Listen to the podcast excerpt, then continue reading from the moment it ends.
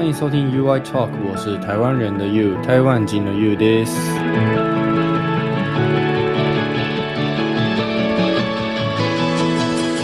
はい、皆さんこんにちは。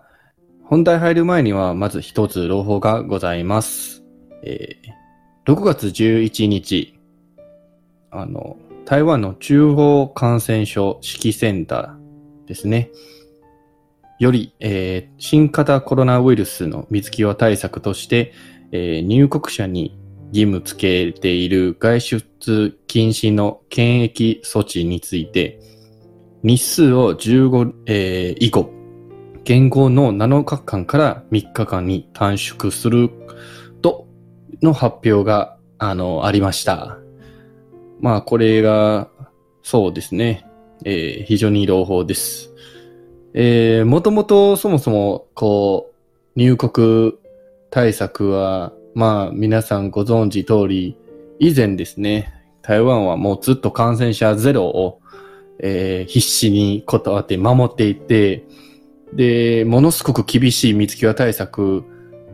えー、に、なんか取り組んできたんじゃないですか。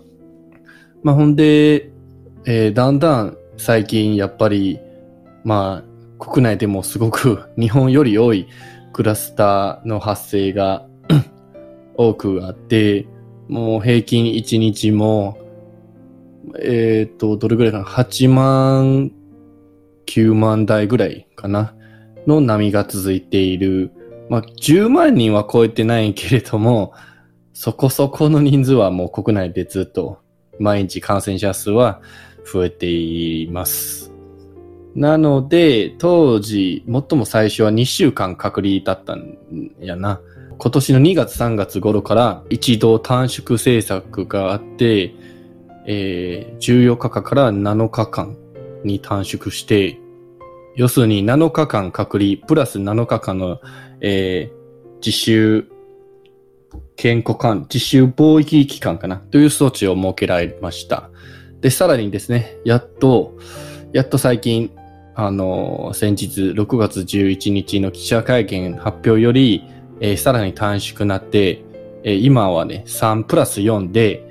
えー、要するに3日間だけ隔離する。その後は、えー、4日間の実習貿易期間として、あの、外を出ることはできます。今天的内容进到今天的主题之前，要先跟大家报告一个好消息，就是，呃，如果住在台湾的有关心台湾新闻的朋友们应该已经知道，就在六月十一号的时候，记者会有发表说，那个入境对于国外入境到台湾的呃隔离管制做了进一步的放宽措施。原本我们都是以前嘛，去年就是对于门禁这部分很严格，所以呃为了要保持疫情不要爆发，坚持那时候很坚持就是。呃，确诊数要零要零，就是尽量都要少。那时候是这样子啊，所以我们当初是进进来台湾的话，都要隔离两周嘛。那到我当初进来台湾的时候是这样子，隔离两周，所以当初是十四天隔离，再加上七天的自主检查，总共二十一天。那现在呃，后来到今年年初的时候，有第一步的放宽，变成七加七嘛，也就七天的隔离，再加上七天的自主健康管理。那终于到最近六月十一号的记者会发表，呃，内容有报告说改成三加四，所以未来的话，从呃这个措施会从六月这个月的十五号以后开始，从七天改成三天，也就是三加四，没有后面的七了，总共加起来就是七天，三天的隔离加加上四天的自主健康管理。はい。今回の措置については、まあ、国内医療体制の状況に基づき、えー、まあ、経済、社会活動と国際的に必要な交流を促進するため、どのような説明をされているたんと思いますが、えー、制限はまだあるんですね。入国者数の条件は毎週2万5千人にするとしました。まあ、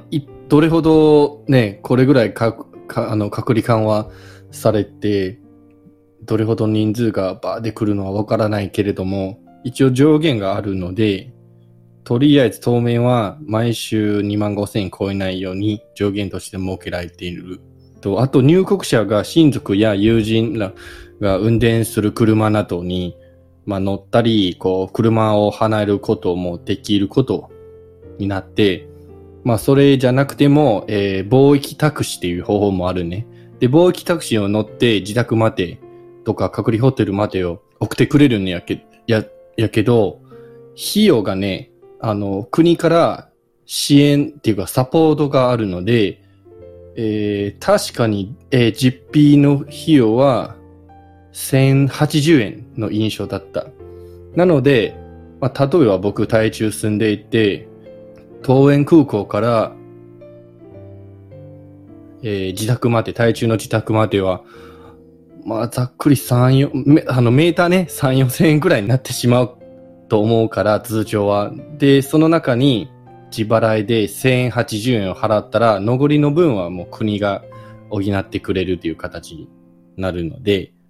まあ、その辺は、あの、ぜひご利用してください。あと、えー、検疫措置ですね。あの、その3日間の隔離終わってから4日間の自主貿易期間として、まあ設けられたんじゃないですか。で、それが、えっ、ー、と、まあ現行ではですね、7日間の自主健康管理期間を、まあ、取りやめて、うん、もしこの4日間、自主貿易期間の中で外出したいとき、えー、外出の2日以内に家庭用簡易検査キットを使って、で、それが陰性となった場合はもうその後ろの4日間の中でも自由に出れることになる。なので、かなり制限が排除したんじゃないかと思う。まあ今後は、さらにこう、もしかして0プラス7とか、えー、隔離期間は、なしで、で、7日間の実習貿易期間っていう、もうさらにもう一段階緩和する可能性も非常に高いと思うし、まあ自分はあと1ヶ月とか2ヶ月ぐらい見込んでいるので、えっ、ー、と、急いでない方ね、いや、もうちょっと様子見てもいいと思いますし、まあ、この気にして、あ、3日間で行けるならもう3日間耐えれるから、3日間隔離のこの15日以降はもう台湾に来ていただいてもいいと思いますから、あの、ぜひご参考してください。はい。那呃，虽然这个改成三加四哈，呃，它其实还是有设一些怎么说上限，就在记者会的发表内容里面是有写说，他们规定目前会以每一周不超过两万五千人为限制。那我是实际上不知道到底有多少人会进来啦。呃，刚开放或许可能有很多人在等，所以就把一群一。呃，一直在等这些人可能会进来，所以他才要做一些人流的控管。那另外一方面的话，呃，现在也有开放，就是可以直接家属或亲友，甚至是呃公司的人来做专车接送，从机场专车接送也可以。那我当初呃隔离进来的时候是坐，当初是只能坐防疫计程车。那防疫计程车现在依然也可以使用，就算你没有家属或亲人朋友来接的话。也可以做，现在做防疫计程车。那我印象是中，呃，公政府是有补助，所以像我住在台中嘛，那从桃园机场坐到台中，基本上那个 那个跳表都会跳到三四千块去，自己负担的金额是只有实付一千零八十元，剩下的部分就由政府这边会补贴这样子，所以这部分算是比较可以，就是多多利用的。然后呃，自主健康管理的这四天的期呃当中啊，就是有规定，如果你要在这四天也要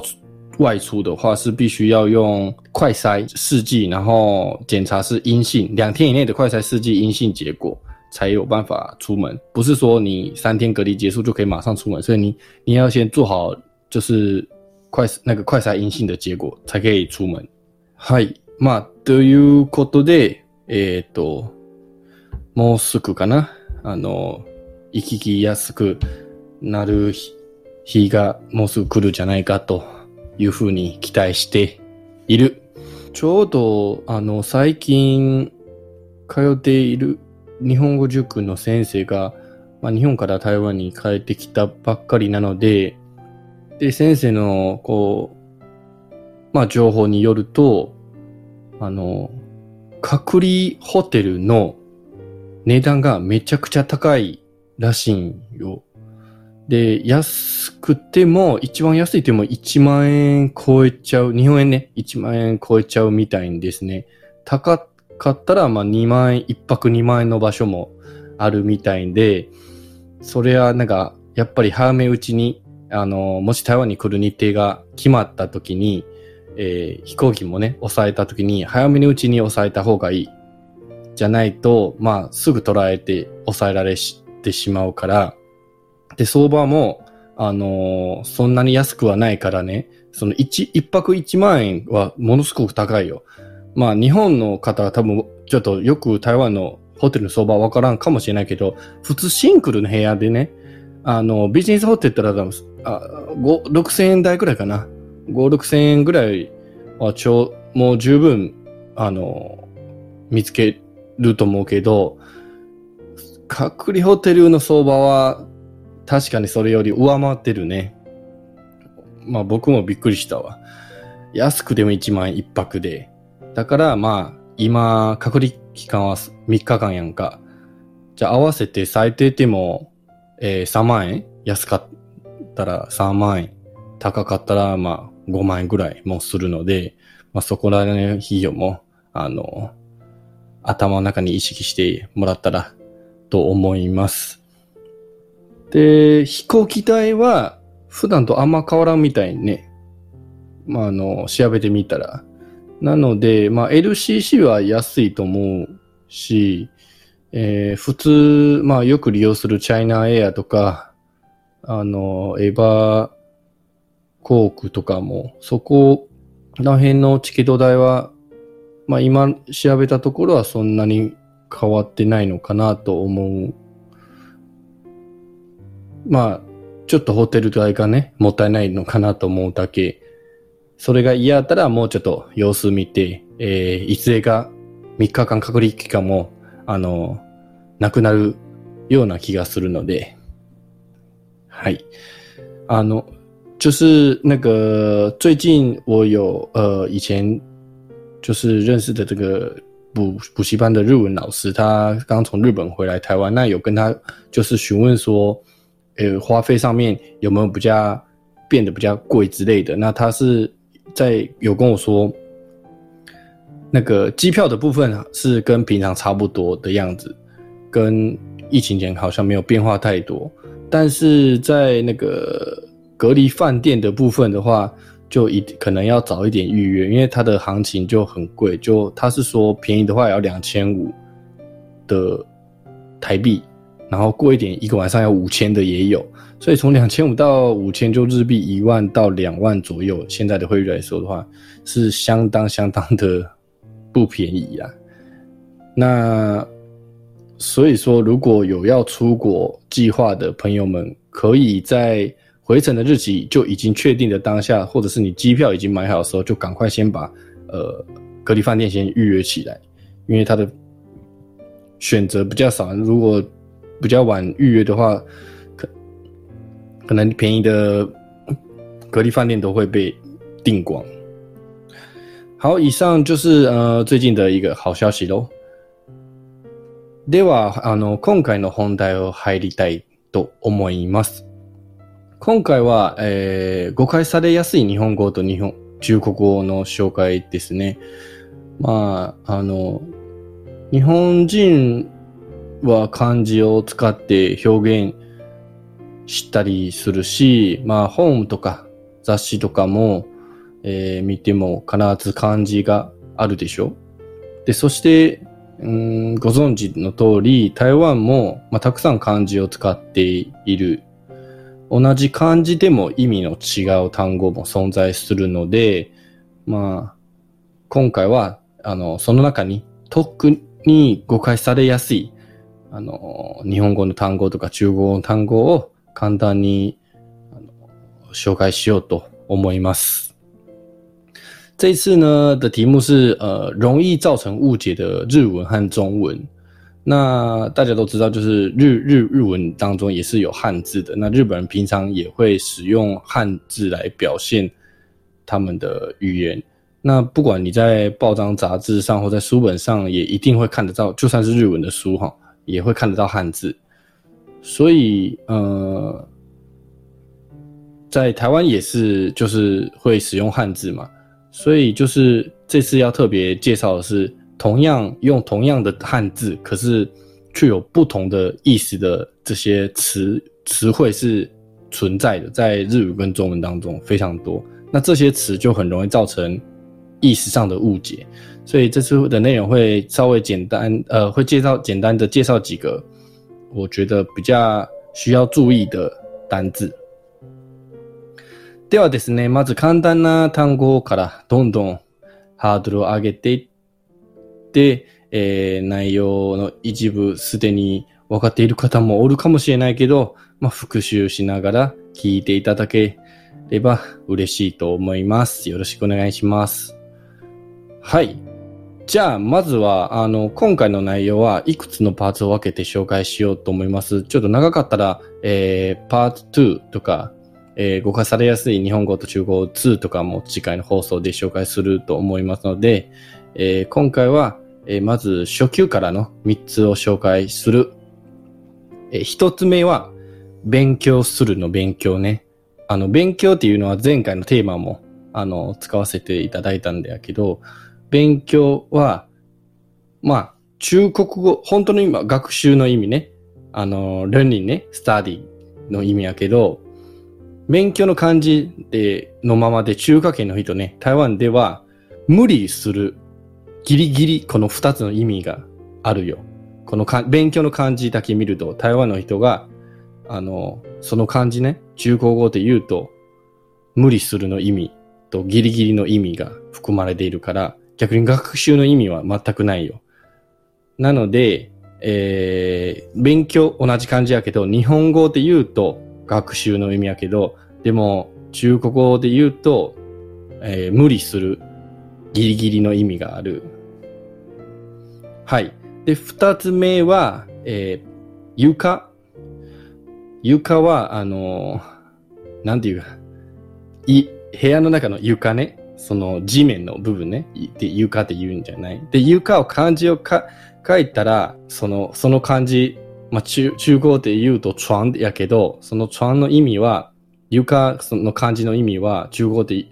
言うと、ベッドの意味になってしまうからね。あの、寝室に置いてるそのベッド、寝る場所ね、ベッドになってしまうから、同じ床でも意味全然違う。なので、それも、あの、理解してほしいです。えー、それから三つ目は、あの、汽車。汽車は、あの、走ってるあの汽車ね。で、汽車は、日本語って言うと、英語って言うとチェーンかな。あの、鉄道の上に走ってるあれは汽車でしょ？長くてバーで速いあの汽車。でも、汽車の漢字、中国語では、えー、車の意味を、その、鉄道の上に走ってる汽車ではなく、普通の道路に走ってるあの車の意味になるから、全く違うものになるので、あの、気をつけてください。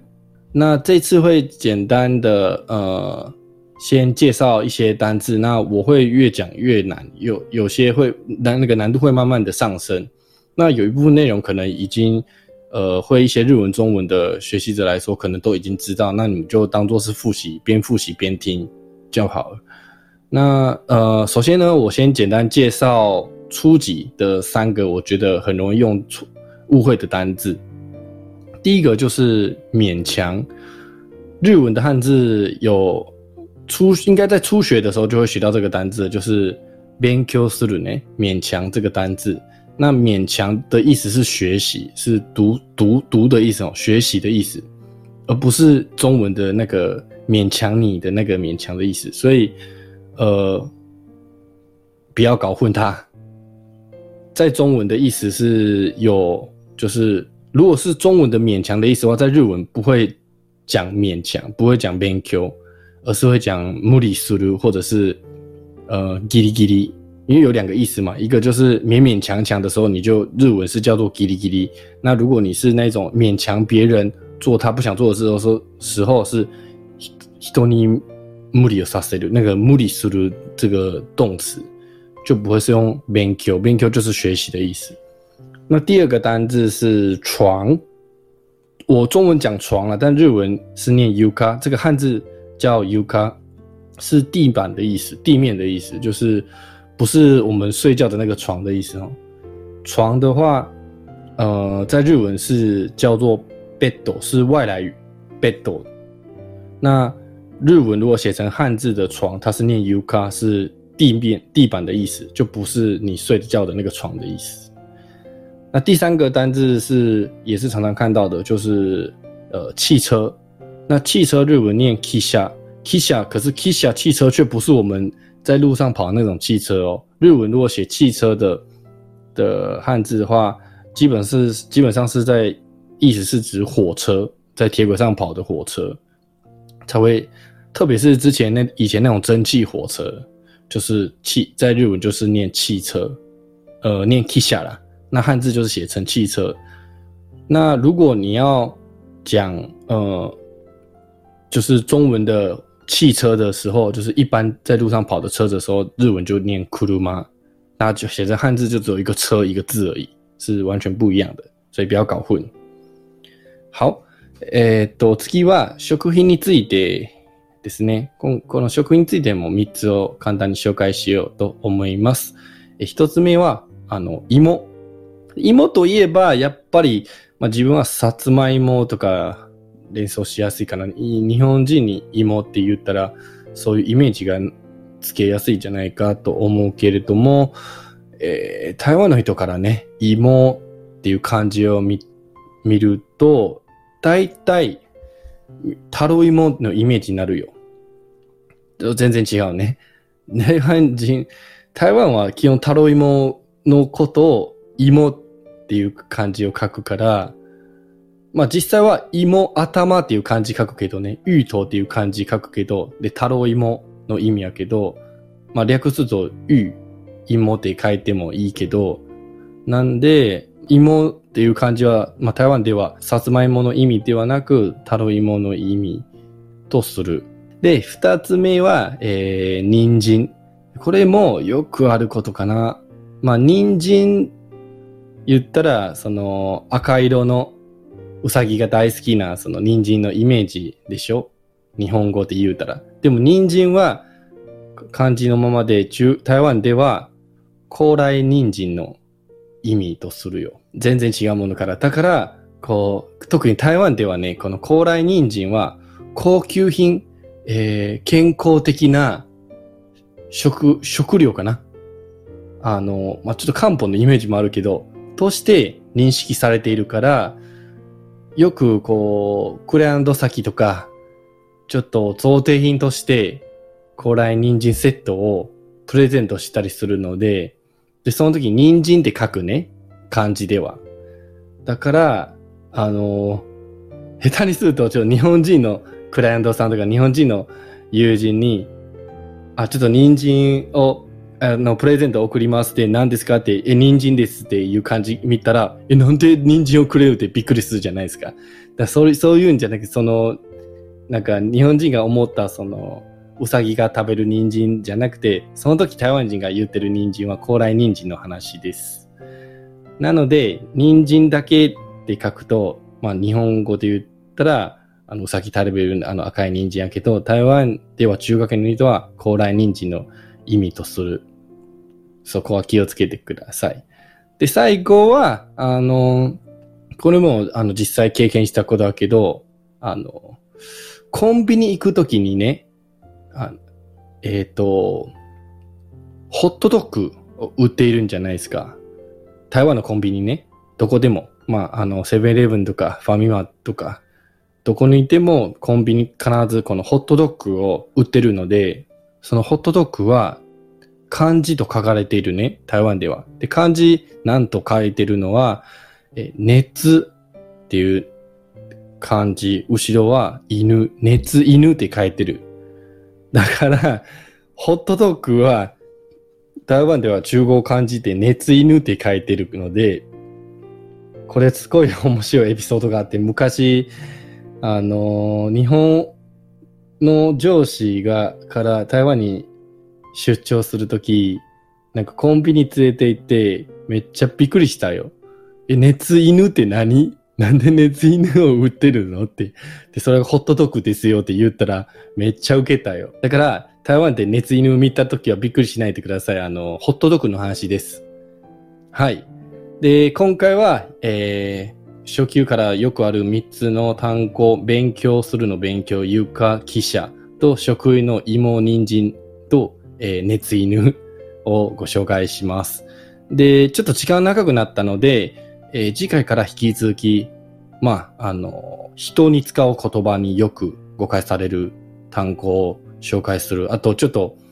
ちょっと下ネタというか、最も一番やばい単語も合わせて紹介しようと思いますので、えー、よろしくお願いします。好，那这一次，呃，接下来我就是再简单介绍三个关于食品的部分会搞错的单字。那第一个就是芋头的芋，那芋头是芋头的芋，在日文是念沙兹麦，哎，沙兹哎，念伊莫。口干赛日芋头的芋在日文念伊莫，那写在日本写芋头的芋的那个字的意思是地瓜的意思，沙兹麦莫。 那如果如果你要是讲台湾的芋头的那种东西的话，在日文是念塔罗伊莫，塔罗伊莫就不是写成芋头芋那个字了，用卡塔卡纳写塔罗伊莫这样。那第二个呢，也是常出现的误会的单字，就是呃，宁津就是人参。那在台湾的话，人参就是那种中药药材或者是高级的健康食品的，我的感觉啦是那种东西嘛。可是人参其实是应该这个很多人也都知道，餐厅现在有些人也有也有在卖一样有机的红萝卜啊。那个红萝卜就是在日文就是写成汉字就是人参。跟我们送那个人参的人参是一模一样的字，所以在日本人参是红萝卜的意思。那我们台湾是讲那个那个叫什么？就是汉汉方的那个中药材的人参。所以如果你你跟日本人说我要送你那个人参高丽的时候，你要写高丽人参，高丽菜的吼高丽高丽人参，他们才会知道是我们说的那个人参，不可以。那个简略，如果你写只写人生两个字，他们也会以为是红萝卜。OK，那呃今天的内容我们就到这边，那谢谢大家收听。今回の放送は、えー、以上です。 えー、次回の放送でお会いしましょう。さよなら、バイバイ。